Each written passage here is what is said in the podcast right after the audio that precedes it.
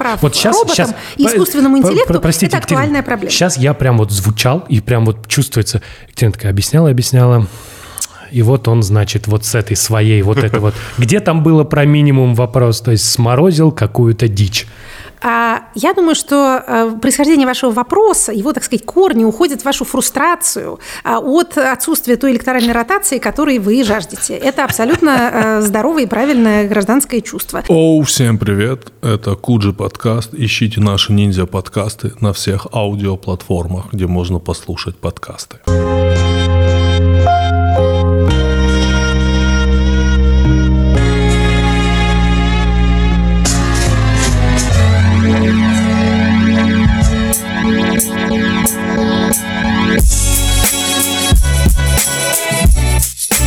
Ну, как-то хочется сказать, 2020 что количеством-то мерится? А чем меряются в 2020? Мне кажется, меряются качеством. Как-то так это какая-то такая вещь. Ну вот, она не иллюзорная, ее очень сложно Понимаете, пощупать. она не то чтобы иллюзорная, она оценочная. Количество подписчиков, лайки, дизлайки, просмотры – это объективные Да, критерии. но они очень легко фальсифицируемы. Ну, то есть, как бы накрутить миллион подписчиков и сделать миллион лайков, да легко. Ну, то есть это делается легко. Поэтому на самом так деле... Так ли это легко? Да. Думаю. А почему тогда наши э, государственные структуры неизменно проваливаются на этом этапе? Потому что там, до того, когда дело доходит до накрутки, там остается, остается 2500 рублей, вот что остается, на то и накручивают. Ага, понимаете? то есть диффузия, да, происходит? Конечно, диф, финансовая диффузия. Угу там денежка, она остается, остается на каждом В финале этапе. все тот же, там не хочется неполиткорректно, неполиткорректно говорить таджик с лопатой, но, в общем, он. Да, он фактически, только Финальный это, скорее всего, его зовут Сережа, и он из какого-нибудь Волгограда. И у него 2500 рублей, и у него в KPI записано 7 миллионов просмотров видео на YouTube. И он такой, типа, ну, 7 миллионов, так 7 миллионов садится, нажимает F5 просто очень долго. Обновляет страничку и таким образом набирается. Вообще, мне кажется, самые выгодные слушатели – это а, те, кому еще не исполнилось три года. Вот они, когда осваивают это обновление или там перезапуск, они очень много раз На самом деле, делают. дети в этом смысле очень популярные э, пользователи YouTube, потому что у них есть потрясающее качество. Для них э, контент, он амортизируется. То есть они могут посмотреть одну серию – там 50 раз. Это вообще не вот, проблема. Я, собственно, об этом и говорю. Да, конечно. Дети в... любят повторы. Да, в результате ты снял э, один раз мультик, положил его, и дальше дети его просто смотрят, смотрят, смотрят, смотрят, и это все типа считается. Слушайте, наш разговор зашел в какую-то странную область. У нас... Как получить за, за дешево 7 миллионов просмотров, а также как привлечь трехлетних детей. Мы с вами вроде бы не этим, я надеюсь, занимаемся. Э, всем привет, это Куджи подкаст. Я сегодня в пиджаке, и это не случайно. Андрей, э, расскажи, кто у нас сегодня? Екатерина, здравствуйте, спасибо огромное, что пришли. Э, Екатерина Шульман. Это человек очень редкой сейчас профессии. Ну, есть много людей, которые называются политологами, правильно же, да? Вот. Но настоящих политологов очень мало. Вот, вот один из них. А остальные, которых можно видеть по телевизору, это не политологи. Ну, вы уж так как-то широко-то не... Да ладно! Широкой кистью не мажьте. Вы знаете, сейчас, оказывается, был э, накануне, был День политолога, оказывается, существует у нас свой профессиональный праздник, я об этом не знала. И он в этом году коварно совпал с 13 сентября. Почему я про это узнала? Потому что в ЦИОМ провел опрос об отношении россиян к политологам. Хотели бы вы, чтобы ваш ребеночек пошел в политологи? Такой был задан вопрос. А также спрашивали респондентов, политологи-то кто такие, чем они занимаются. Между прочим, как обычно, респонденты показали себя в высшей степени достойно. Самый популярный ответ э, – это политолог занимается политическим анализом и исследованиями. Некоторые люди считают, что он там на так, выборах секунду, работает. Секунду, секунду, да. ну просто. Да. Ты, ты подходишь к человеку на улицу и говоришь, кто такой политолог? Он такой, политолог занимается политическим анализом и исследованиями. Слушайте, это же в ЦИОМ. У них закрытый список. Они предлагают варианты. То, что а, вы изобразили, это... это называется открытый список. Угу. А знаете, какая разница а, получается в результатах? Вот, например, вопрос о а, доверии президенту, скажем. Одно дело, вы спрашиваете, доверяешь ли ты гражданин вот этому вот человеку. А другое дело, подходите к респонденту и спрашиваете, назовите там пять фамилий политиков, которым вы доверяете. И вот совершенно получаются другие цифры. Так что социологи тоже знают свою работу. Но тут получилось, опять же, не будем придираться к этим результатам, потому что они мне нравятся. Раз они мне нравятся, то придираться мы к ним не будем. А, так вот, часть опрошенных считает, что политологи работают на выборах, часть считает, что они комментируют э, текущие новости, но все-таки вот самый популярный ответ тот, который соответствует э, действительности. И После этого, значит, разные э, всякие издания э, стали делать рейтинги политологов. Угу. Один недавно мне прислали. Вот, я это тоже дело люблю, потому что, ну, интересно же. А интересно что? Если вы думаете, что интересно себя найти сразу, ну, это, ладно, это первый, первый уровень интереса. А второй уровень интереса – это посмотреть на тех людей, которые занимают какие-то ведущие позиции, и э, попытаться узнать, кто это кто такие. Кто это такие, да? Кто это такие, да. Потому что, конечно, с нашей научной специальностью э, большая беда, больной для всех это вопрос, кто политолог, кто политолог, кто не настоящий, кто не настоящий, кто со справкой, кто, значит, просто так сам прибежал. Вот, поэтому э, граждане, конечно, тут не виноваты, когда они э, смотрят телевизор, там какие-то люди что-то рассказывают им про, прости господи, геополитику, а они дальше думают, что вот это вот политологи есть. Но должна вам сказать, что если рейтинги составляются из соображений, ну, например, количество запросов в Яндексе, да, а, или, а, наоборот, количество появлений в Ян... по Яндекс новостям, сколько человек там он там мелькает. А, или по, вот, собственно, по опросу, опросы в соцсетях. Там такой вот, то есть то, что мне только что буквально а, прислали, там такой был композитный рейтинг, и, ну, получается интересно. По-прежнему, конечно, телевизор дает пропуск в сердце народное, э, такой допуск народной любви. Это все-таки могучее средство, несмотря на конкуренцию с YouTube, где мы сейчас с вами находимся. Все же телевизор – это оружие массового поражения, такой ковровой бомбардировки. Но можно э, как-то снискать эту самую народную любовь и помимо телевизора. То есть в этом самом рейтинге, опять же, не будем показывать пальцем, появляются и люди, которые не это самое. Просто история... На Первом канале не выступают. История о том, что мы не знаем этих людей, она очень смешная, потому что я сразу вспомнил, что я довольно долго жил на проспекте Мира, и там есть э, здание, такой особнячок, очень хороший. Вот, на нем написано «Институт проблем безопасности СНГ». Это институт, проблем безопасности СНГ. Я ни разу за долгие годы не видел, чтобы в этом доме вечером хотя бы один раз горело окно. Потому что все безопасно. Потому что все безопасно, да. Хочется сказать, что там же, наверное, тоже работают люди, да? И как бы там... знаете, я тоже один раз приглядела один хорошенький особнячок на проспекте Мира, подошла посмотреть, какая там вывеска, а там написано какой-то типа э, штаб-квартира какого-то казачьего отряда. Согласитесь, это еще обиднее, чем даже Институт проблем безопасности. Самый, топ, самая топовая вывеска у меня была, когда я подошел, а там типа что-то типа специалисты по варке. Ну, то есть натуральный особнячок сварщиков. И я такой подумал, вот у, вот там Пеле... уважаемые люди. у Пелевина был институт пчеловодства. Я сейчас в этот момент вспоминаю про институт пчеловодства. Да, да, да. И я такой думаю, ну вот институт сварки тоже же хорошо. Вполне здесь могли бы происходить те же самые вещи. Институт сварки тоже прекрасно. А тем более, что еще один, кроме Generation P, роман об этой бурной эпохе назывался «Большая пайка». Юлия Дубова, не помните роман? Нет. В котором Березовский выведен под именем Платона, э, просто Платона. То он не Платон Еленин, Еленин он был в экранизации, а там он просто Платон. Очень интересный роман, я его прочитал в свое время.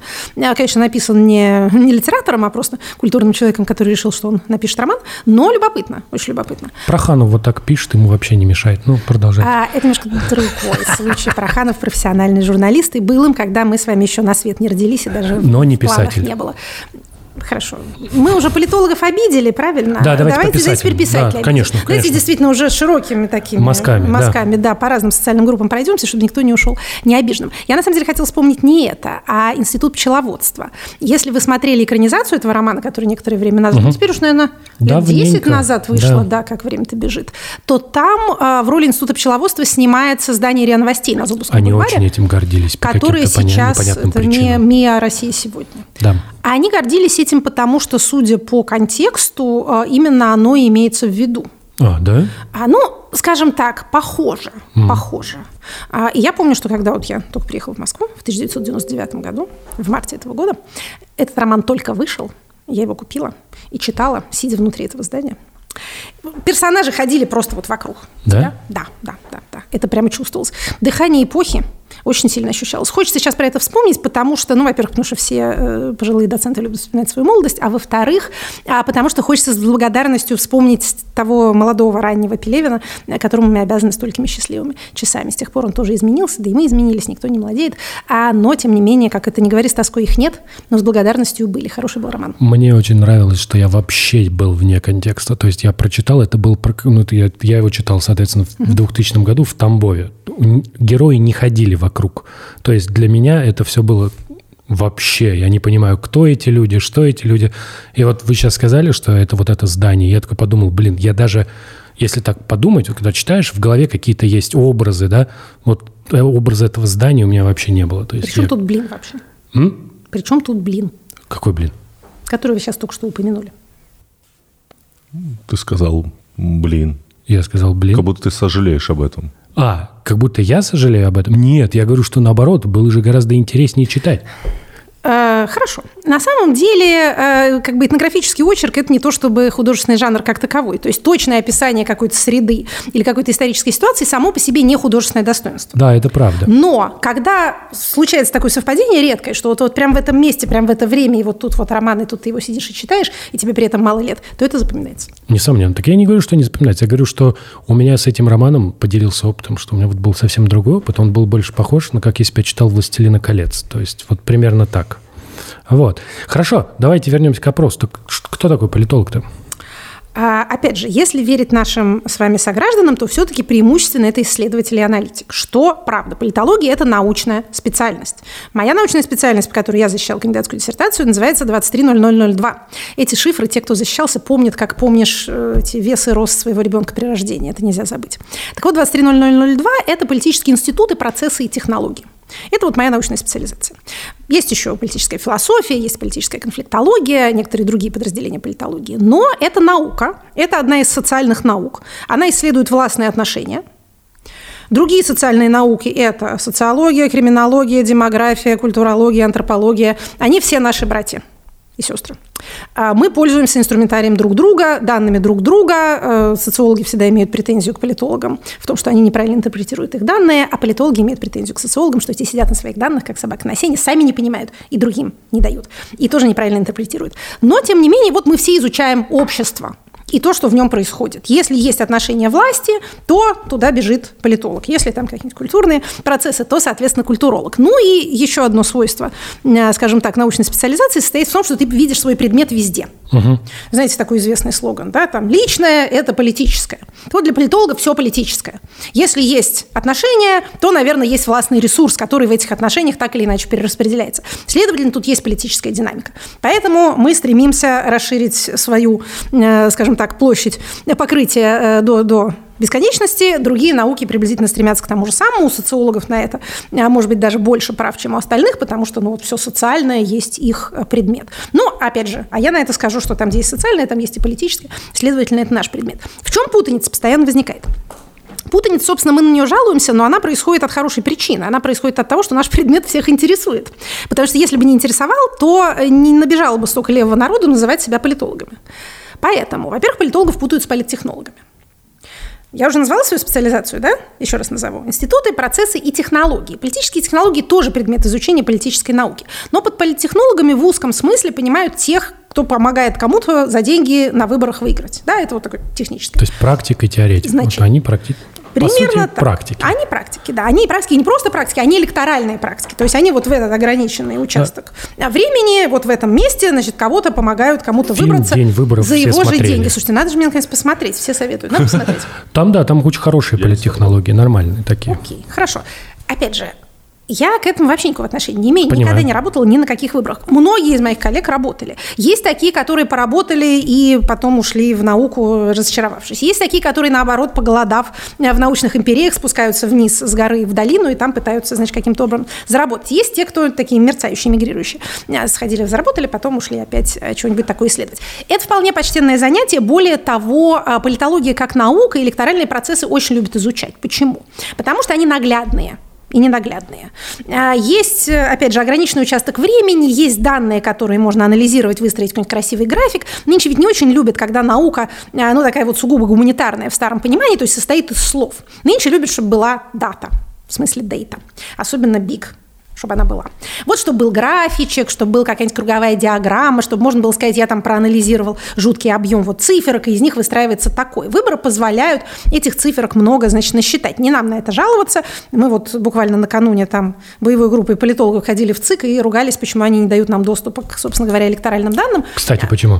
Они говорят, что э, на них набежали злые боты, в особенности из Америки, показали нам тоже круговую диаграмму э, запросов автоматических, которые поступают на сайт ЦИК, языка, и они там 61% из них из Америки. Я думаю, что это связано с тем, что, ну, во-первых, многие сервера там расположены, а во-вторых, многие исследовательские центры тоже там расположены. Я вообще не понимаю, почему национальность запроса каким-то образом его характеризует. Но, тем не менее. В общем, была, была атака накануне 13 сентября, вот набежали там какие-то нехорошие люди, парсеры, Я с тех пор узнала, что парсеры – это очень страшно, оказывается.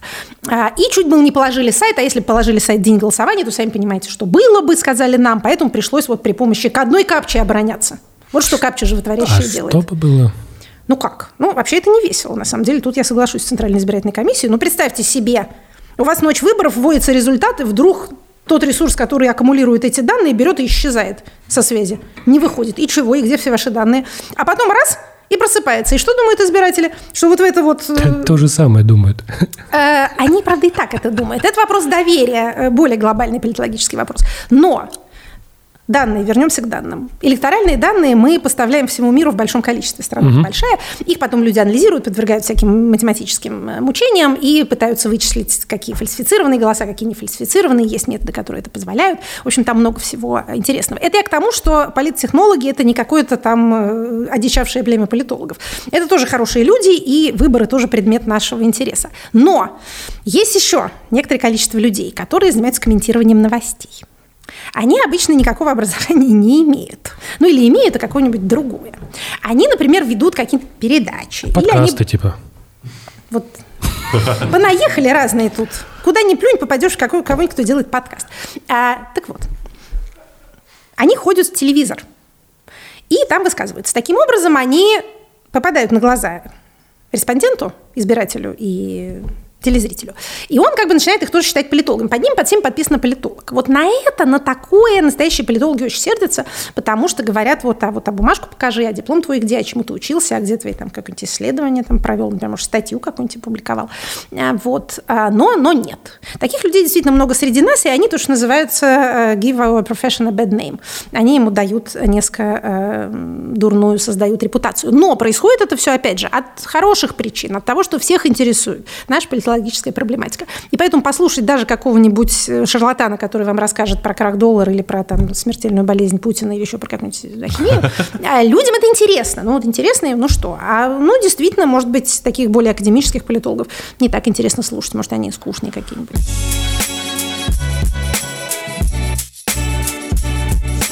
Итак, это рубрика «Лапидарность» от Мегафона. Мегафон «Лапидарные тарифы». А, а почему они лапидарные? Потому что, Тимур, они без переплат. Давай про новости. Я тебя спрашиваю про какие-то новости из будущего, и ты должен на них мне ответить, объяснить мне лапидарно. Коротко, то есть. И мы выясним уровень твоей лапидарности на сегодняшний день. Да, я сегодня чувствую себя более-менее лапидарным. Давай, поехали. Так, итак, в будущем самолеты будут делать невидимыми с помощью стикеров.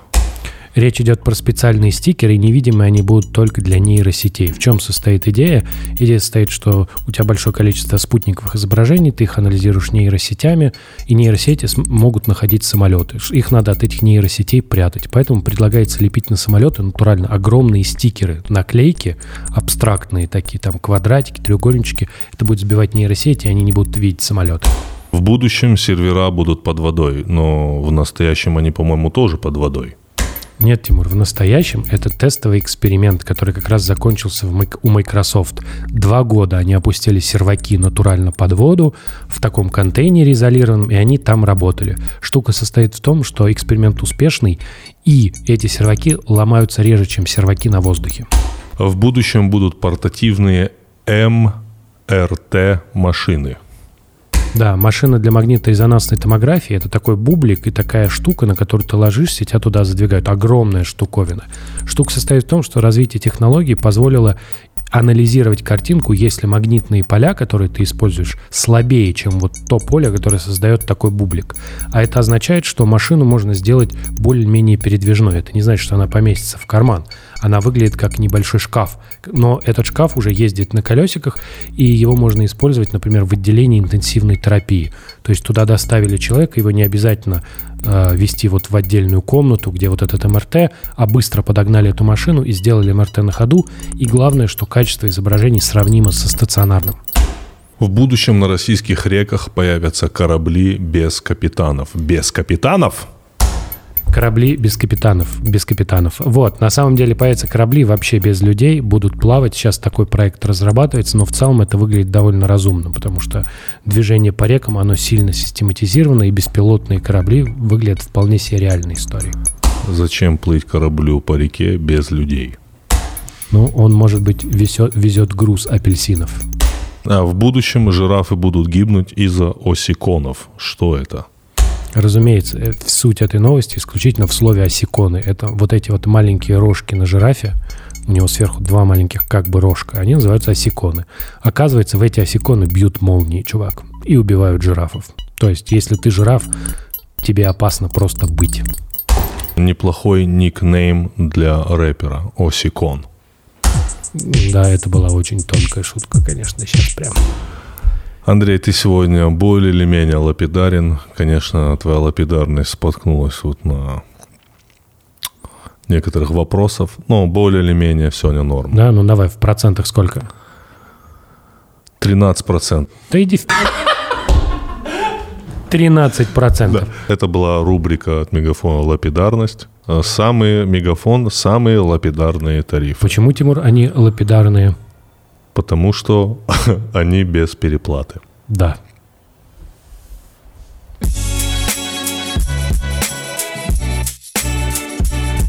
Поэтому, Андрей, задай наш самый главный вопрос, да. который нас сегодня волнует. Во вообще, нас этот вопрос волнует уже довольно длительное время, потому что мы, разумеется, у нас нет политологического образования с Тимуром. Вот. Ну, вы не подписываетесь политологами, да, ведь ну, Нет, нет, нет, нет, но мы разговариваем Хорошо. о политике. Так случается, потому что политика всех нас трогает. Вот, вот. вот. Тут, конечно, есть тонкость. Мы с Тимуром обсуждали, что мы обычно с одной стороны видим политику, мы с принимающей стороны. То есть есть страна отдающая, условно, владеющая, да, а мы вот с той стороны, которой владеют. То есть, иными словами, вы не являетесь политическими акторами. Да, мы... Вот вы не влияете на кем, процесс принятия да. решений. Но нас волнует. Но они на вас влияют. Но они на нас влияют, вот. на нас, потому что к, к счастью, к несчастью, есть очень простые механизмы, когда происходит какая-то политическая шняга, да, есть курс доллара, он важный, например, показатель, который активно влияет на всю нашу жизнь. Вот так получилось. Ну, так жизнь устроена. И поэтому нас, а нас часто критикуют, потому что вот критика со стороны людей э, э, примерно такая, что вот ну, вы же не разбираетесь в том, чем говорите. Совсем? Вы же, ну, не шарите в политике. Вот. И поэтому у меня вот какой вопрос. Вот я, например, э, в точных науках более-менее разбираюсь. Не во всех, но в большинстве.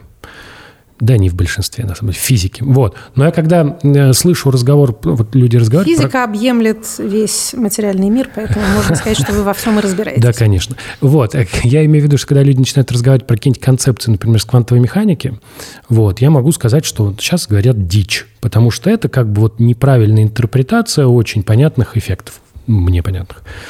Вот, что-то вообще супер пафосно звучит. Не суть.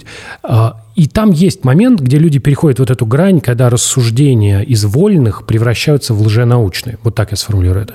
Соответственно, в политике, в рассуждениях о политике есть вот эта грань, когда вот мы сидим с Тимуром, болтаем о политике, и вот мы только что уже несем вот с точки зрения политолога полную дичь.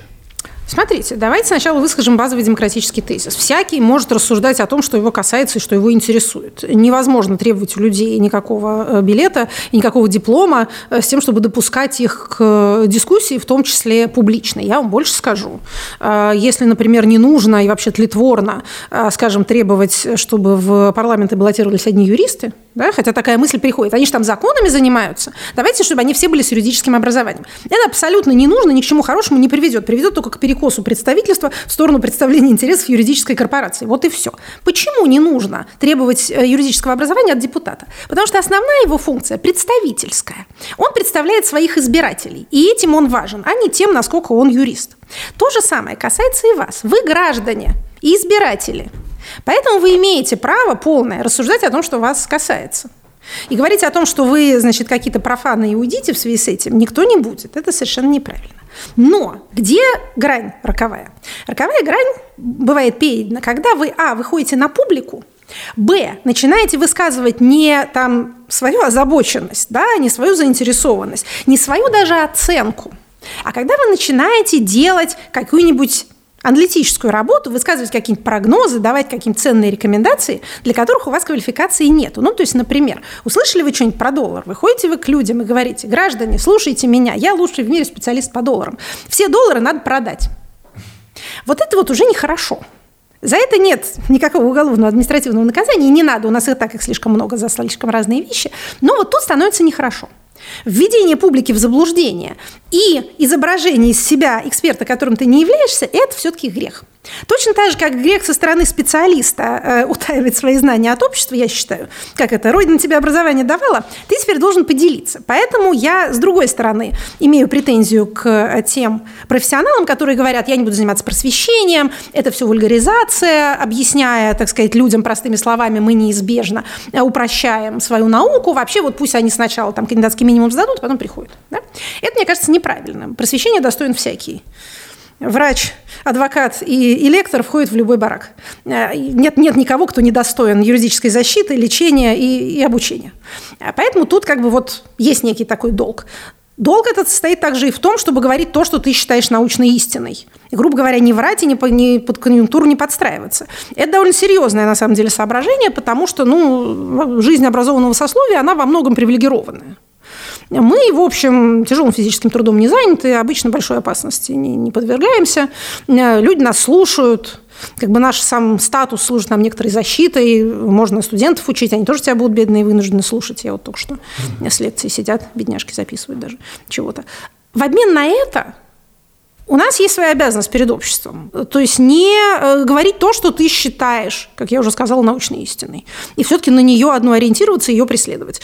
Ты тут можешь заблуждаться, но ты не должен э, как бы вот подстраиваться под конъюнктуру и предавать свою науку, свою правду ради чего бы то ни было. Потому что ну, твоя это самая безопасная, достаточно базово сытая и даже во многом привилегированная жизнь является вот этим вот условием. Поэтому, когда э, образованные люди ведут себя не так, то это грустно. К ним претензии об обычно меньше каким-то там членам Конституционного суда, когда они пишут какие-то свои заключения, э, говорят, ну а чего вы от них ожидали? Да? А вот мы от них ожидали, и от них, и от э, вузовской публики, и от э, всех других людей, у которых есть образование, которые тем более выходят кого-то учить. От них ожидали, да, интеллектуальной честности. Это наша некоторая такая базовая добродетель. Этим нельзя жертвовать ни, ни для чего. Это грех. В каждой корпорации свои грехи. У врача не убей, а у нас вот не, не соври. Хорошо. Тогда вот такой вопрос. Следующий, да? Мы так поняли, что нам можно.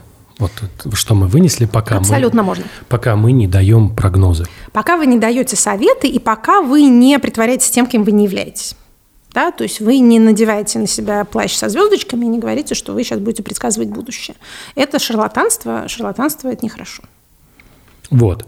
Тогда следующий вопрос – а, связанный с минимумом. Вот мы как-то, у меня было обсуждение лет 10, оно 15 назад, наверное, было, и мы обсуждали, вот есть школа, есть школьный минимум, он, соответственно, тот, который он есть. Давайте сформулируем это так. Государственный образовательный стандарт он называется. Ну, мы, я имею в виду, в принципе, не стандарт формальный, а в том, что мы ожидаем, остается в голове у человека, который закончил школу, предположим. А это называется научная картина мира. Ну, по крайней мере, мы хотим так думать. Ну, хорошо. Возможно, научная, ну, судя по количеству людей, которые против вакцин, в целом не такая уж и научная. Нет, сложная проблематика. Хорошо, хорошо. Так, ладно, хорошо. Вот. И я имел в виду, что, э, ну, мы примерно знаем, как выглядит минимум по математике, мы знаем примерно, как выглядит минимум по литературе, по русскому языку тоже знаем. А вот по политологии есть какой-то минимум? Когда можно сказать про человека, что вот он, ну, не там... Я добавлю. А могу ли я рассуждать о политике, если я, к примеру, не знаю, кто текущий, как фамилия э, текущего там министра сельского хозяйства, условного? Абсолютно можете, фамилия вообще большого значения не имеет. Опять же, если вы не делаете кадровых прогнозов, да, да? Ну, если вы не рассказываете, что текущий э, министр сельского хозяйства, чьей фамилии вы не знаете, является членом клана такого-то, связан отношениями с таким-то, и таким образом неизбежно, что там э, по прошествии такого-то времени он займет такую-то должность. А, вот этого не надо делать, все остальное можно. Что касается минимума, в школе есть предмет общества знания. А в старших классах, насколько я понимаю, то, что называлось раньше основами государства и права, все-таки преподают.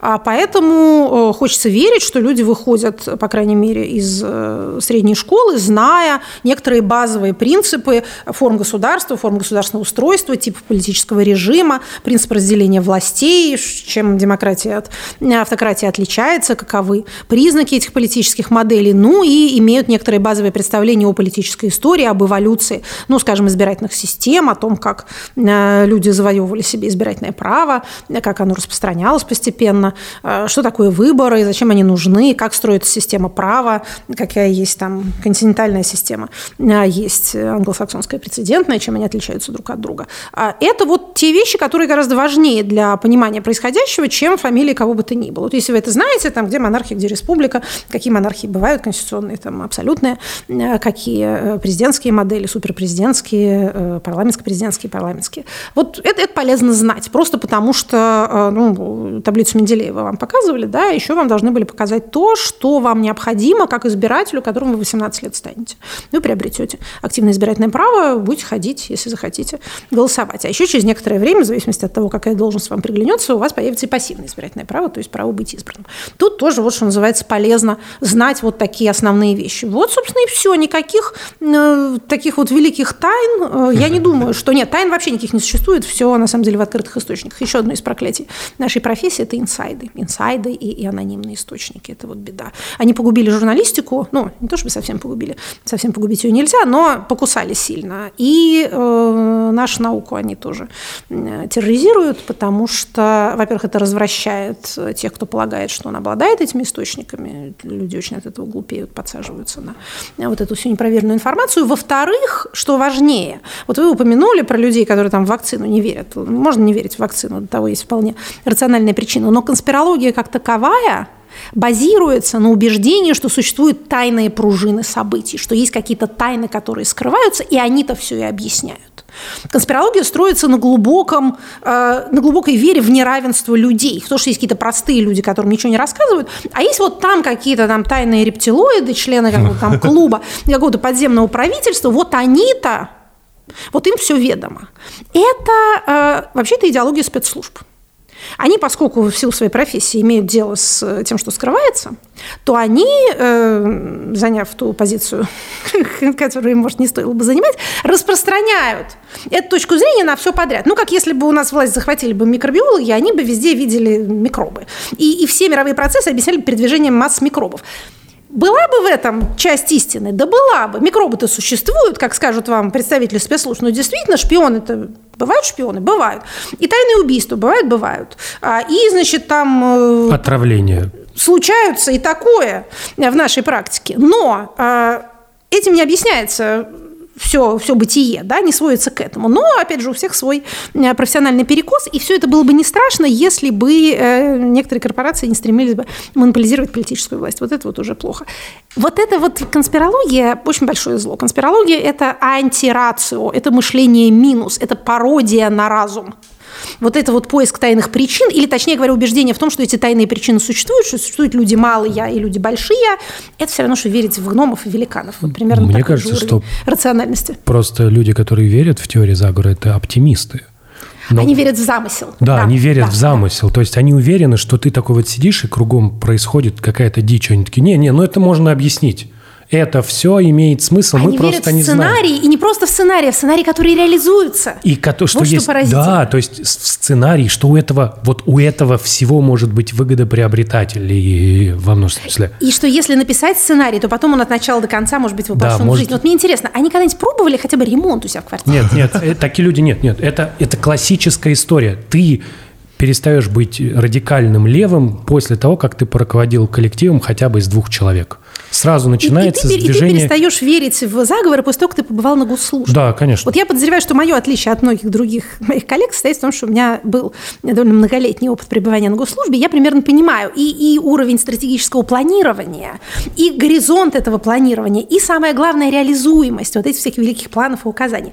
После этого предполагать, что есть где-то папка волшебная, в которой вот написано наше будущее. И если бы только вот туда попасть, в эту папку, и прочитать, то сразу все тебе станет понятно, и главное, что ты будешь владеть вот этим будущим. Это, конечно, это астрология наших дней, абсолютная такая же. Наши потомки будут смеяться над нами, что мы верили вот в эту ересь.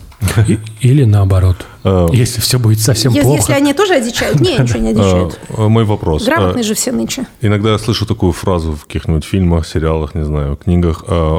Аналитик из спецслужб, там, он аналитик ФБР, там, он аналитик ЦРУ. Я так понимаю, это политолог, который прикреплен к какому-то данному региону, и он анализирует его. Ну, почему он политолог? Ну, может, имеется в виду криминолог. Не, не, имеется в виду какая-то политическая ситуация, типа аналитик посмотрел. Да, и вот он говорит, вот да, да, да, наш да. аналитик по этому региону посмотрел, угу. вот как происходит эта работа. Вот, допустим, аналитик в спецслужбах, который работает по данному региону, как он примерно работает, как примерно он составляет свое мнение. Ну, смотрите, что сразу спецслужбы. Э, есть два типа э, такого рода аналитического, скажем так, персонала. In-house, так сказать, внутри какой-то государственной структуры, в которой будет, например, аналитическое э, подразделение. Но, опять же, не, не уходя в темный лес спецслужб, ну вот я в Думе в таком работала, в Центральном аппарате есть аналитическое управление, оно и сейчас есть, называется экспертно-аналитическое. Либо а, это люди, которые работают в think-танках, в каких-то, ну, по-нашему говоря, НИИ, экспертных центрах, каких-то внешних структурах, которые выполняют заказы. Им там задается какой-то вопрос, они на него отвечают. А действительно, есть региональные эксперты, регионалисты, люди, которые занимаются той или иной территорией истории. А есть люди, которые занимаются той или иной тематикой. Ну, например, раз уж мы там спецслужбы помянули, есть наши коллеги, которые изучают, э, ну, вот, собственно говоря, спецслужбы, организованная преступность. Э, вот, вот такие вот э, и социальные институты, скажем так. А как происходит аналитический процесс? Ну, слушайте, так же, как анализ любых данных. Анализ, синтез, дедукция, индукция от общего к частному, от частного к общему, э, сбор массива данных, классификация его э, и выводы. Тут абсолютно то же самое, как вы будете анализировать, опять же, если мы заговорили о ремонте, рынок ремонтных бригад с целью найти лучшую, так и, так и, собственно, тут. В чем ценность аналитика? Ценность аналитика в том, что как по известной фразе, можно стать экспертом в любой области, если потратить на это 10 тысяч часов. Вот он потратил на свое, на своих вот этих вот там букашек, таракашек, которых он изучает, 10 раз по 10 тысяч часов как я на свое законотворчество. Вот поэтому у тебя нарабатывается некая база, ты можешь сравнивать нынешнее с э, век нынешний и век минувший, и посмотреть да посравнить, да, как Чацкий говорил. Э, тебе уже не нужно э, смотреть, глубоко читать весь законопроект, уже по обложке более-менее понимаешь, о чем речь, дальше ты доходишь до этой степени экспертной квалификации, как в известной китайской басне про лучшего в Поднебесной специалиста по лошадям, который не отличал кобыл от жеребца, да, потому что он уже был выше этого. Ну вот некоторые эксперты доживают и до такого. Им уже там, вы говорите, фамилии, им уже вообще не важно. Вот, они, значит, э, обобщают на ином уровне. Кстати, это, это, это на самом деле бывает. Когда ты просто столько их уже видел, то, как это, опять же, в «Мастере Маргарите», вы же мои стихи читали, нет, а что, я других не читал. Ну, уже других читал, уже более-менее более понятно. Поэтому, да, эксперты существуют, это ценные люди. Не всякий эксперт – это ученый, это немножко разные применения своих знаний, скажем так. А, бывают эксперты, которые интересуются своим предметом, но не, там, не делают научных обобщений или там, каких-то научных открытий, не защищают диссертации, не пишут статьи, просто не видят в этом надобности. Есть те, кто э, как-то вот пытаются совмещать, ну, например, преподавание и, и экспертизу, и какую-то там научную работу. Этот баланс каждый выстраивает для себя в зависимости от того, чего, кто чего хочет. Кто хочет там э, денег и заказов, кто хочет влияния на умы, а кто хочет славы любви народной, кто хочет э, Хирша большого э, и э, ученую степень. Или, или всего этого сразу. Можно?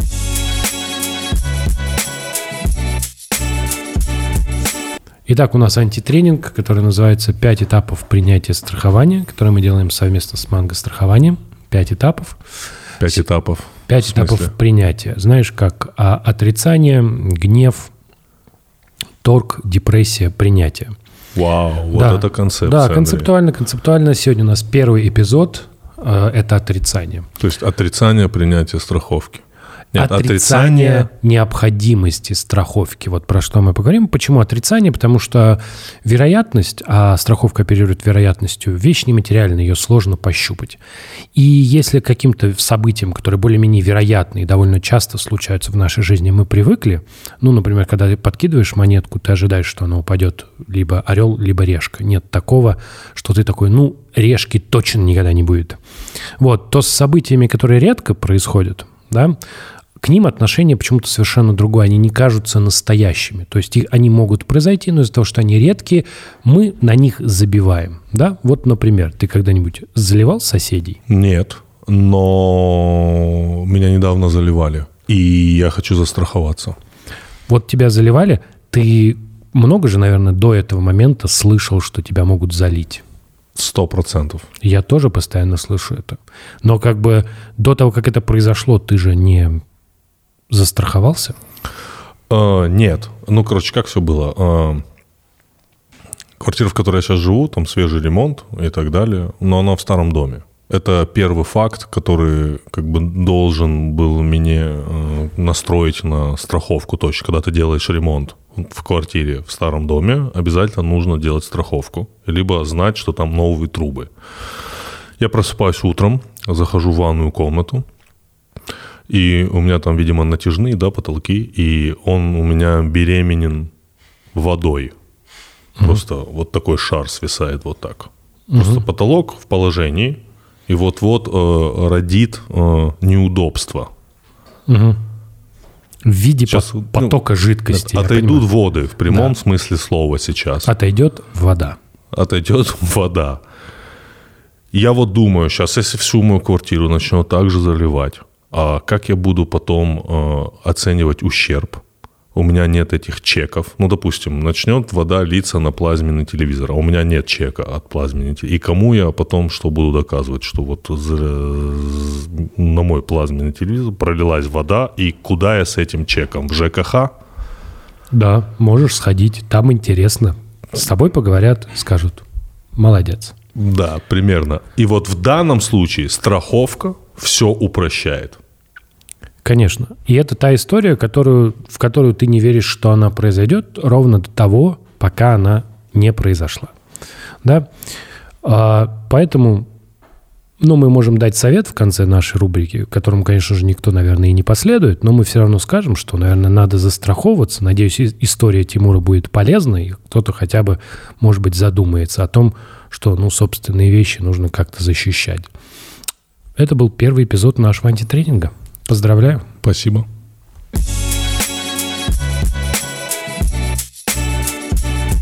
Меня вот я бывает разговариваю о политике, у меня случается, что я не, у меня нет какого-то прям такого очень жесткого мнения, потому что ну, я часто в, собственных, в собственной аргументации сомневаюсь. Это привычка такая профессиональная, потому что, ну, в математике как? Если я говорю какое-то утверждение, мне говорят, ну, нужно же доказательство, ты даешь доказательство, человек смотрит доказательство, говорит, нет, вот у тебя косяк, или да, действительно так. И это очень такая понятная практика, потому что бывает, ты ошибаешься, ты думал что-то так, а оно по-другому. Бывают серьезные люди, профессора, вот он тебе говорит, ты говоришь, нет, нет, вот смотрите, все по-другому. И поэтому меня всегда, мне всегда очень сложно обсуждать политику, особенно когда врываются люди, которые точно знают как. Да, то есть это все вот поэтому. Вот. И мой вопрос, он скорее такой немного философский. Как вот, ну, приобрести такую собственную, ну, такой уровень уверенности, чтобы я мог говорить, это все башни Кремля. И все таки да, да, Андрей, а просто вот он сейчас прям вот все по делу. А еще можно я подмечу? Э, в Москве люди обладают какими-то, ну вот, среди моих друзей какими-то хипстерскими знаниями действующей власти. Какие-то башни Кремля, какие-то фамилии звучат странные. Это они телеграм-каналов не читают. Да, а, допустим, в регионах, вот в Осетии, вообще понятия не имеют, что происходит просто. Ну, у вас, наверное, знают про местных э, Ну, про местных, да. Там уж точно все все знают, что все всем родня, уж извините. Поэтому там никому особенно не продашь. Это усиление группы Школова, акции вверх, акции вниз и борьбу да, башен. Да, потому что да. все точно знают, кто кому племянник и у кого какой материальный интерес. Так что, да, ваша, так сказать, региональная политология, она интересная, прикладная. Я тоже, поскольку из провинции, то я это люблю и ценю. Так вот, а, чем я вам буду рассказывать, как приобрести уверенность в себе? Никак. Чем... Не в э, себе в этом конкретном месте, чтобы у нас тут не спасение моей, меня в целом, спасение... Как повысить самооценку? Да, как повысить политическую самооценку? Политическую самооценку. Значит, не надо ее повышать. Чем больше вы знаете, тем больше вы сомневаетесь. Первый признак настоящего специалиста – это неопределенность его прогнозов. Человек, который вам говорит, завтра будет так-то, инфосотка. Вот это вот точно шарлатаны есть. А, поэтому экспертное заключение, оно, конечно, как, опять же, в «Властелине колец». Э, там, помните, спроси у эльфа совет, получишь ответы «да» и «нет». Go not to elf for advice, for you will hear both yes and no. Это правда. А, советов спрашивать э, последнее дело, э, совет будет неопределенным. Или, точнее говоря, совет, хорошая рекомендация эксперта будет содержать различные варианты. Угу. Может быть так, может быть так, может быть так, вероятность есть того, того и того. В защиту э, политологии скажу, опять же, не, не обижая математику и другие точные науки, надо сказать, что мы имеем дело со сверхсложными системами. Я никто не спорит. Говорят, что человеческий мозг самый сложный объект во Вселенной. Вот мы имеем дело с созданием сотен и тысяч человеческих мозгов. Мы имеем дело с социальными организмами. Они невероятно сложны. Хорошая сторона состоит в том, что они практически бессмертны. Процессы, которые мы изучаем, бесконечны. Поэтому, во-первых, у нас предмет будет всегда. Во-вторых, он всегда будет людям интересен. В-третьих, э, эти процессы, еще раз повторю, всегда будут продолжаться довольно редко, вообще практически никогда, даже политические модели вот прям раз и прекращают свое существование. Иногда кажется, что они прекратили, а потом смотришь, нет. Ну, люди же никуда не деваются, да, особенно в наше время снижающегося насилия, вообще без массовых убийств довольно трудно произвести какую-то большую социальную революцию. Все равно люди будут продолжать жить более-менее так, как они жили вчера, несколько трансформируясь. Так вот, а по поводу э, выдающейся уверенности в своем мнении. Чем больше знаешь, тем больше сомневаешься. И лучше, чем э, значит, выдать вам рекомендацию, как э, делать однозначные прогнозы, я вам скажу, как выглядят прогнозы, которые не надо слушать. Значит, а. Они носят определенный характер. Они называют даты и фамилии. Б. Они опираются на источник, который вам прогнозист не может назвать. Не верь своим глазам, верь моей совести. Я точно знаю, мне такие люди сказали, вот, вот типа того, что так и будет. Вообще есть полезное упражнение, применительно даже к, э, скажем, научным статьям по политологии. Уберите из них все имена собственные. И посмотрите, останется там какое-то содержание. Вот если останется, значит, там есть некая научная мысль. Если нет, то это просто рассказ о одной истории, которая произошла с одним вашим знакомым, с одним вашим знакомым политическим режимом. В этом нет научной ценности. А Прогноз носит, опять же, определенный характер и не предполагает каких-то иных вариантов развития событий. Эта э, неопределенность, она тоже может раздражать, как э, Труман, по-моему, сказал, или Рузвельт, приведите мне однорукого экономиста, да, потому что экономисты говорят on one hand, on the other hand. Ну вот экономика тоже социальная наука. На самом деле экономисты не очень с этим соглашаются, говорят, нет, у нас я точно просто... все. Но на самом деле это тоже наука об обществе, об общественных отношениях. Я подумал, простите, что типа приведите мне однорукого экономиста, это экономист, уже, который один раз сказал, даю руку на отсечение, да. что, что типа, приведите мне человека. остался, да, да, после этого он такой уже не так будет рассуждать. Не, не такой такой определенный будет, да. Хорошо.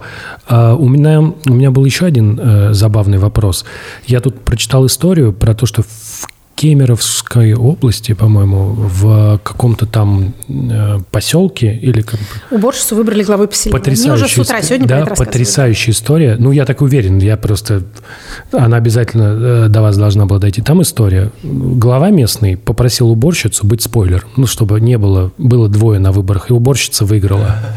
61% набрала. Да, да, вот. Я видела фотографию, очень приятно выглядящая женщина. Э, я думаю, что не хуже этого главы справится. На самом деле, э, всячески, это Костромская область, э, всячески хочется пожелать ей удачи и мужества и уверенности в себе. И если там есть в Костромской области какие-нибудь гражданские активисты, то сейчас самое время им как-то вот помочь человеку, который действительно растерялся, оказавшись непривычной для себя ситуации. Избиратели сделали свой выбор. Это выбор в пользу обновления. Они таким образом продемонстрировали, чего им надо. Это вполне здоровое и рациональное гражданское поведение. Несменяемость власти – зло. И еще одно зло – это э, наводимая на нас иллюзия об уникальных управленческих компетенциях, которыми обладают только те, кто 30 лет сидит на одном и том же месте. Вот тут на них наросла такая мудрость, что если их только пошевелить, то сразу все вообще рухнет. Это абсолютная неправда, многократно опровергнутая коллективным опытом человечества. Значит, в науке управления нет никакой особенной алхимии. Это не то, что делается одним человеком. Это в гораздо большей степени работа системы. Если у них там администрация работает в этом их поселении, то, значит, главой администрации, ну, не хочу сказать, может быть, кто угодно, но тот, кому избиратели оказали доверие, точно им может быть. Значит, у нее есть ресурс, на который можно опираться. Вот это самое доверие избирателей. Выигрыш спойлера – очень частый сценарий э, выборов в автократиях. Значит, эти а у нас наши... автократия, да? А у нас, да. Как это, не хотел вас расстраивать, но... но Я да. не знаю просто, да. как классифицировать. Я был а... уверен, что у нас ультрапрезидентская республика. Это вы о разных вещах говорите. Да? А, это э, форма осуществления государственной власти, угу. а это тип политического режима. Это более широкое понятие политический режим.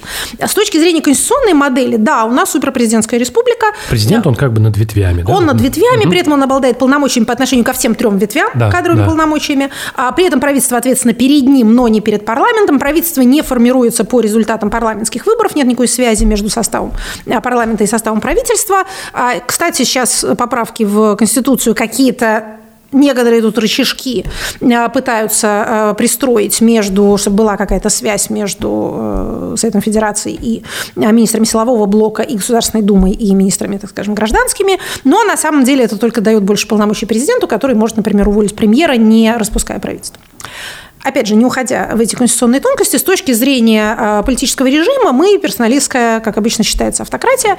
А, есть разные термины, которыми наша наука пытается обозначить вот эти новые и непрерывно трансформирующиеся политические модели. Это вот действительно передний край научного поиска, потому что а, после Холодной войны, в общем, стало понятно, что почти все страны мира, за редкими исключениями, приобрели демократические формы, Почти у всех есть конкурентные выборы, почти у всех есть парламенты многопартийные, почти у всех есть какое-то в какой-то степени свободное публичное пространство. При этом э, идея о том, что все эволюционируют в либеральной демократии, явно не подтверждается реальностью. Появляются какие-то иные модели, вот эти вот самые гибридные, почему я этот термин люблю, хотя уже вздрагиваю, когда это слово слышу, потому что за всю гибридность теперь отвечаю я. И обычно бывает так, когда происходит какое-нибудь безобразие, то э, граждане мне пишут, что вот чего вам еще надо, чтобы вы наконец признали, что это все не гибридность никакая, на самом деле кровавый фашизм. Тут бедный политолог говорит, ну извините, безобразия могут происходить, еще и больше их может происходить, но на типологию политического режима влияет не это. Поэтому вот какая она была,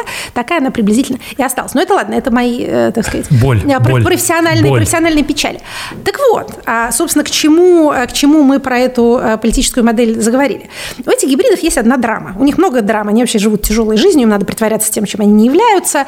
А, но одна из основных их драм связана с выборами. Они не могут отказаться от выборов по целому ряду причин. И выборы должны быть альтернативными. А когда у тебя в бюллетене хотя бы две фамилии, как показывает нам Костромской пример, всегда есть шанс неожиданного результата. Они борются с этим всячески.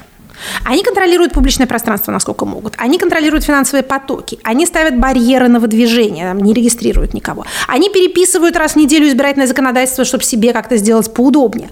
Но, понимаете, выборная э, сама, это, так сказать, сущность, она по своей природе служит народовластию. Ее нельзя полностью поломать, пока у вас, пока есть альтернатива, все равно будет возможность вот этого неожиданного исхода. Вы будете думать, что это спойлер, или, как говорят наши боливийские братья, электоральный кролик, у них есть такой прекрасный термин, электоральные кролики. Вот, мне очень нравится. Это партия, партии, кандидаты. А, эти самые Слушайте, во-первых, все, все политические режимы одного типа братья. Во-вторых, наши братья во многом в Латинской Америке и Центральной находятся. У нас с ними очень много общего. и в Южной Америке, кстати, тоже. В Африке есть много всего интересного. А, мир велик и разнообразен. Да. И все как-то пытаются цивилизоваться худо-бедно. Африка, кстати, демократизируется медленно. И мы с нашим вот этим всем расизмом совершенно отстаем от, от времени.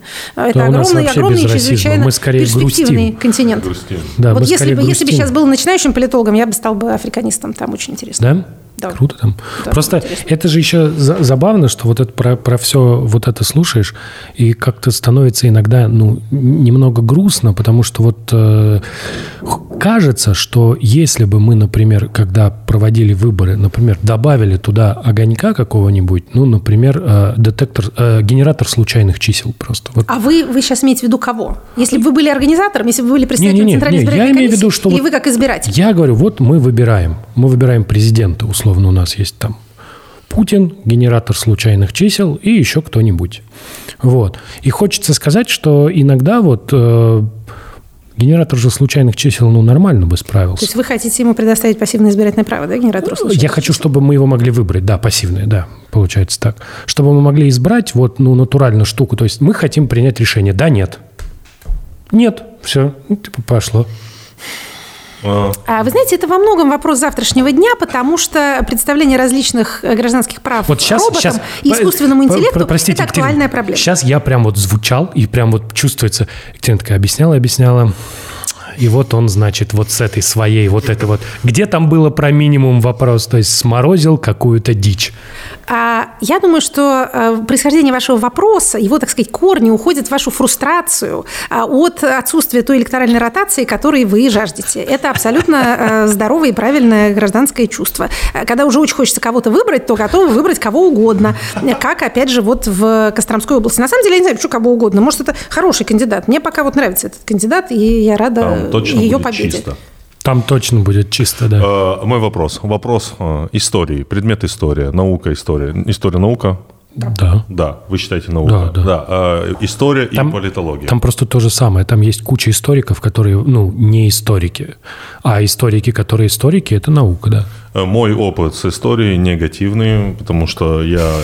Что значит ваш опыт с историей а, негативный? Объясню, Вас не устраивает какие-то предыдущие века истории человечества? А, нет, истории как предмета. Допустим, в школе я а. изучал одно, а мне говорили, что вот были красные, лучше всех. А, потом я перехожу в институт, нам сразу говорят белые, вот белые были хорошие. Это должно формировать у вас разнообразную картину мира. Да. Так что это хорошо, а не плохо. Да. То Видите, есть... есть разные точки зрения. Кто за белых, кто за красных, кто за большевиков, кто за коммунистов коммунистов. Э, и вот когда происходит какой-нибудь политический процесс, все сразу говорят, это как там в Византии, это все верно? Угу. Исторические параллели, в общем, э, один из методов и анализа, и прогноза. Это правда. Я не люблю исторические параллели и сержусь на них, потому что за их проведением довольно часто стоит представление о повторяемости истории. И те люди, которые говорят, вот это сейчас точно как в Византии или это точно как в Советском Союзе, упускают из виду самое главное, что, собственно, является предметом интереса нашей науки. Мы изучаем меняющуюся часть. Можно сказать, что политология – это история в режиме сейчас, в режиме совершающегося настоящего. Есть предмет политической истории. Да? Но вот именно политология изучает то, что подвергается трансформации прямо на наших глазах. Поэтому история наша в некоторой степени мать, наука, да, мы из нее э, в определенной степени выросли. Но если вы, проводя эти параллели, предполагаете, что вот человек базово не меняется, против природы не попрешь, и, или есть еще отдельное подразделение этой ересь, это вера в цикличность. В цикличность, какие 30-летние циклы, столетние циклы, и что там ветер на свои круги Про это есть смешная вот шутка математическая, на самом деле. Это, ну, там на первом, на первом курсе, когда учишься на мехмате, объясняют, что вот если взять функцию любую, ее любой график, да, его можно разложить в ряд Фурье. Что такое ряд Фурье? Это мы берем такие колебания, потом колебания поменьше, потом колебания еще поменьше. И утверждается, что любая функция может быть представлена как сумма таких колебаний возможно, бесконечная. Поэтому, когда мы хотим что-то объяснить и ввели одни колебания, и нам, ну, не получилось. И мы говорим, там есть просто еще колебания, они вот, ну, поменьше. И ввели их. А потом говорим, ну, там есть еще двухгодичные циклы знаменитые, вот, их открыли. То хочется сказать, что если мы будем этот цикл продолжать, мы получим все, что угодно. То есть это как бы вот так у нас, шутка, у нас да. почему-то... Не-не, что вы, это как раз прямо отзывается в сердце колебаниями.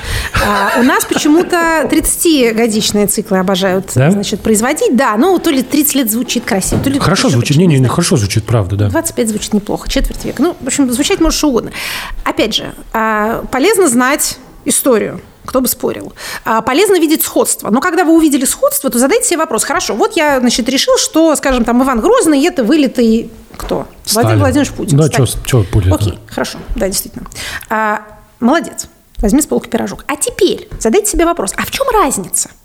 Вот чем отличаются эти два таких похожих исторических деятеля? И вот в этот момент вы обнаружите вот это зерно, которое есть, собственно, историческое изменение. Самое важное – это различие, а не сходство. Как у Набокова сказано, сходство видит профан. Художник видит отличие. Для нехудожника все на одно лицо – для художника все индивидуально. Точно так же для человека поверхностно знакомого с историей кажется, что все вообще, вот, вот люди как жили, так и живут, все, все не повторяется. Или ничто, ничего не изменяется. На самом деле, если как только вы э, вот это поверхностное представление о сходстве отбросите, увидев, что оно основано частью на вашем невежестве, частью на подборе фактов, фактов это бесконечное количество, да, поэтому можно любую, в принципе, картину сформировать. Но важно различие, важно изменение. Вот на него смотрите, потому что там происходит движение. Это, это и есть то, чем, собственно, надо интересоваться. Слышал такую фразу. Политика – это вопрос компромисса слышал. И отчасти с ней согласен. Иногда, когда мы спорим о политике с моими друзьями, мы бываем очень радикальны в своих убеждениях и в своих финальных каких-то версиях происходящего. Вот как нам, обычным обывателям, именно улавливать э, тот самый компромисс, который неважно, какая власть все-таки совершает? Давайте так. Э, политический процесс – это процесс согласования интересов. Это вот такая, так сказать, более научная формула, собственно, того, о чем вы сказали. Да? Что такое компромисс? Это согласование интересов, с которым стороны согласны. А при этом это согласование может совершенно разные э, формы принимать, в том числе и с применением насилия. Это тоже может быть. Да? Если насилие применяется, другая сторона не возражает, не может возразить. Ну, вот такое согласование интересов. Ну, например, вас убили. В этом смысле согласовались. Да? И вы уже, как это... Решение принято. Как это у Зощенко, лежите и скучаете. Да? Уже, не, в общем, не возражаете. А, но в политическом процессе, особенно на современном этапе, убивают людей гораздо реже, чем раньше. Поэтому, в общем, когда мы говорим, что э, процессы бесконечны, мы еще и должны иметь в виду, что участники, их акторы совершенно не так быстро меняются, как нам кажется. Э, увеличение средней ожидаемой продолжительности жизни и, опять же, э, выход из моды массовых расстрелов приводит к тому результату, что, во-первых, политические модели стали гораздо живучее. Ну, государства не воюют между собой. Да? Поэтому даже неэффективные политические режимы через пень-колоду продолжают ковылять десятилетиями, ничего с ними особенного не делается. Для чего я вам эту идею с снижением насилия продвигаю? Не для того, чтобы навести на вас безнадежность, сказать, что вот как сейчас, так и будет еще 30 лет, пока следующий цикл Просто есть, есть, есть какое-то ощущение, что там какая-то ностальгия, типа вот из-за того, что нет, значит, массовых расстрелов, как-то у нас все меняется. Раньше-то как-то да. более живенько да, было, да, да, да, припоминаю, да. Как-то политические процессы шли-то пошустрее. Тут важно понять вот что. А, трансформации, тем не менее, происходят. Да? И политические лидеры сменяют как-то друг друга, и происходит у кого демократизация, у кого, например, наоборот, авторитарный э, тренд. Но важно понимать следующее. Нам всем жить со всеми нами. В России особенно по итогам 20 века распространено, в том числе и в образованном сословии, вот это вот драматургическое такое апокалиптическое мышление. Люди ждут какой-то глобальной катастрофы или, наоборот, какой-то победы сил добра, после которой все станет иначе. А люди мечтают о там, люстрациях, не понимая смысла этого термина и не зная а, исторического опыта тех стран, которые действительно эти иллюстрации а, проводили. Кто-то мечтает о том, как, опять же, все хорошие люди убьют всех плохих людей, и после этого настанет новая жизнь. Кто кто-то, считая себя больной совестью человечества, говорит о том, что необходимо там массовое покаяние, и пока этого не случится, пока не там каких-то не откопают всех покойников и не перекопают их в другое место, тоже ничего не произойдет. Это все, э, ну, в общем, э, допустимые мечтания, но для какого-то реалистического э, взгляда на будущее и построения своих собственных персональных сценариев полезно помнить, что люди никуда не деваются в наше время. Не особенно они деваются куда. Более того, справедливость в том смысле, в каком она понималась в 20 веке, то есть в смысле вот такого возмездия, она немножко уходит с исторической сцены. Это грустно звучит, потому что получается, что как бы никто не ответит за все те безобразия, которые кто-то делал, но в этом есть и своя светлая сторона, или точнее говоря, это некоторая плата, э, которую мы э, приносим за э, снижение уровня насилия. Вот я говорил про Африку, да, в Африке любят перевороты государственные. Время от времени там, ну, там армия кого-нибудь свергает. Так вот, раньше же как это делалось? Заходит армия в президентский дворец, кладет всех. Ну, а дальше говорит, вот у нас теперь новый президент. А теперь что? Теперь отправляют с, так сказать, приличным э, отступным в какое-нибудь соседнее дружественное государство, и человек там со своей семьей живет себе мирно на пенсии. А, то есть убивать прям вот перестали даже в таких, казалось бы, ситуациях. Политология любит изучать государственные перевороты, так же, как и выборы, да, ну, вот такие яркие, ограниченные во времени процессы, их изучать одно удовольствие, да, не вот эти вот неопределенные, растянутые на десятилетия, а вот такое что-нибудь веселенькое. А, так вот, переворот вот хорошо изучены, и действительно, во-первых, их вообще стало меньше с годами, во-вторых, в, в их ходе уже прямо, опять же скажу я, как вы меня заподозрили с ностальгией, редко кого убивают, редко-редко, ну, и настоящего переворота ты и не увидишь в наше время. Недавно же убили Каддафи относительно. Там вот случайно редко. было. Не, не, подождите, его подождите. поймали эти как его? Саддама Хусейна повесили. Значит, товарищи, а, вы все-таки тут один из вас математик. Поэтому, когда а, говорят «стало реже», это не обозначает «никогда не случается». Да? Люди этого очень часто не понимают. Особенно, когда вот выходишь с этим тезисом про глобальное снижение насилия, говорят, да вот только что в новостях мужик бабу топором зарубил. То есть не понимают, что такое э, динамика. В среднем, в среднем не понимают, не понимают, что такое э, длящийся процесс. Да. Э, наш вопрос про монополию государства на насилие и наш вопрос про, э, как мы видим, в этом году полиция во всем мире сошла. Отличилась, отличилась. Отличилась отдельно, и как будто бы это становится какая-то отдельная национальность мировая, полицейский Просто есть ощущение, и это вот э, то, что мы обсуждали с Тимуром, что полиция действительно отличилась в самых разных режимах. То есть как бы мы рассматривали, вот мы обсуждали, вот есть такой режим, такой режим, а потом мы смотрим суммарно на действия условно силовых структур, которые предназначены для реализации порядка да, в конкретных странах, и мы видим, что тут то же самое, тут то же самое, тут что там Россия, Белоруссия, США и все-все-все-все-все. Хочется сказать, вот ну, как так получилось-то, в какой момент вдруг все стали они одинаковые? Смотрите, во-первых, они не стали одинаковые. А, вопрос же не в том, что происходит. Вопрос в том, э, какие последствия, как система дальше реагирует. А, полицейские убивают людей в самых разных странах мира. Вопрос в том, что после этого. Либо у вас после этого наступает бунт, либо там кого-то сажают, э, подразделение расформируют, либо награждают, э, делают депутатами. Вопрос в реакции, а не в самом событии. Понимаете, а, во-первых, надо сказать, когда вам кажется, что некое явление стало больше, потому что о нем много говорят, это может обозначать, что это наоборот уходящая норма. Есть закон социального пространства. Норма невидима. То, что э, всеми принято как обычное, оно вообще в наше поле зрения не попадает. Поэтому, когда общество перестает иногда неведомо для самого себя считать нормальным какие-то практики, оно начинает их замечать. Либо уходящая, либо, наоборот, приходящая норма, скажу я вам как настоящий двухрукий эксперт, привлекает внимание. Это первое обстоятельство. Второе.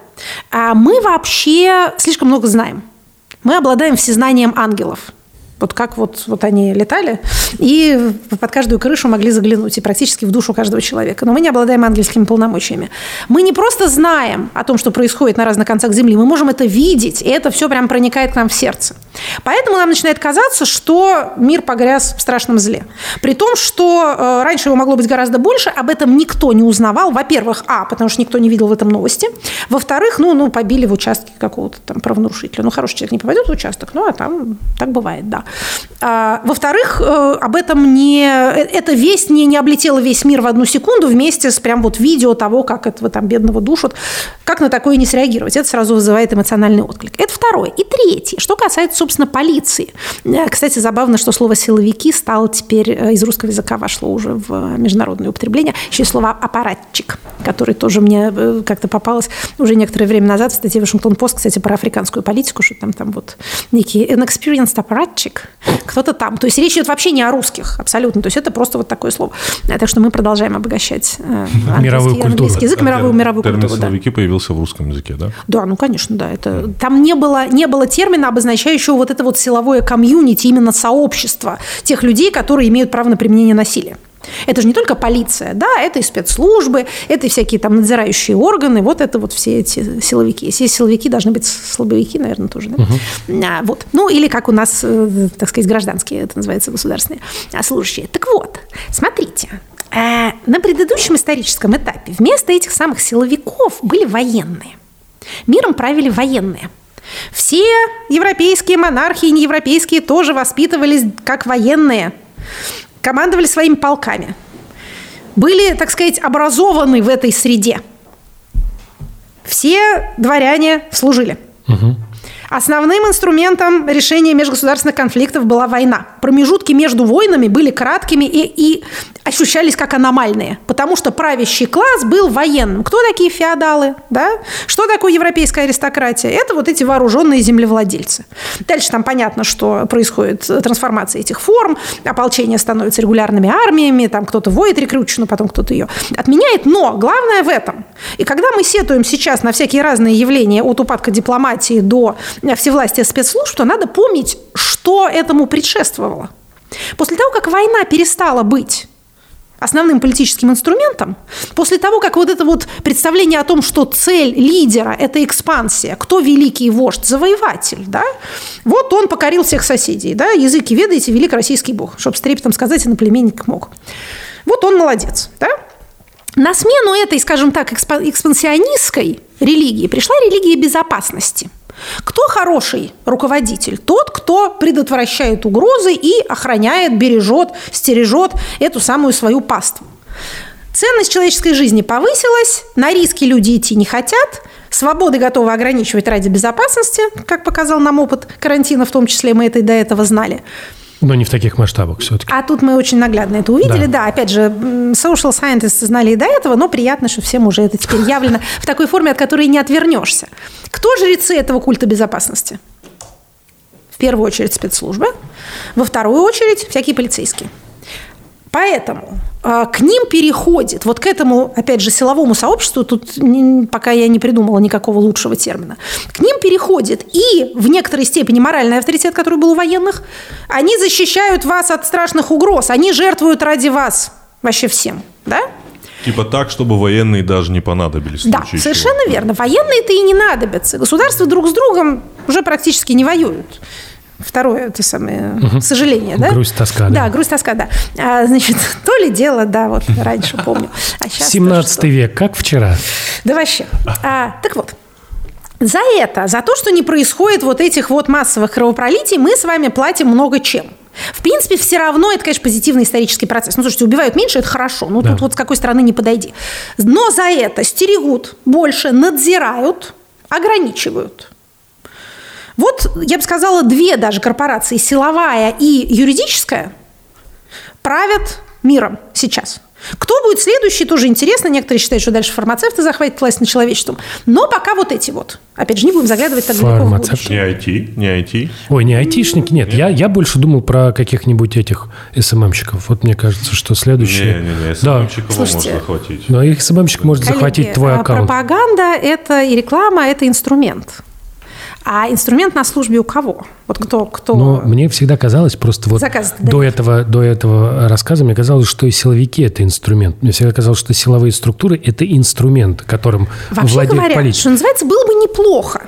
Потому что принятие политических решений все-таки должно быть предметом общественного консенсуса. Вот, это то, как раз, что я говорил средством от э, монополизации власти этими самыми силовиками, которые под предлогом того, что мы вас сейчас от всего защитим, Именно. будут вас из, не выпускать из квартиры. Почему я назвала фармацевтов, собственно говоря? Потому что нас не выпускают сейчас врачи, санитарные врачи, эпидемиологи. Угу. Да?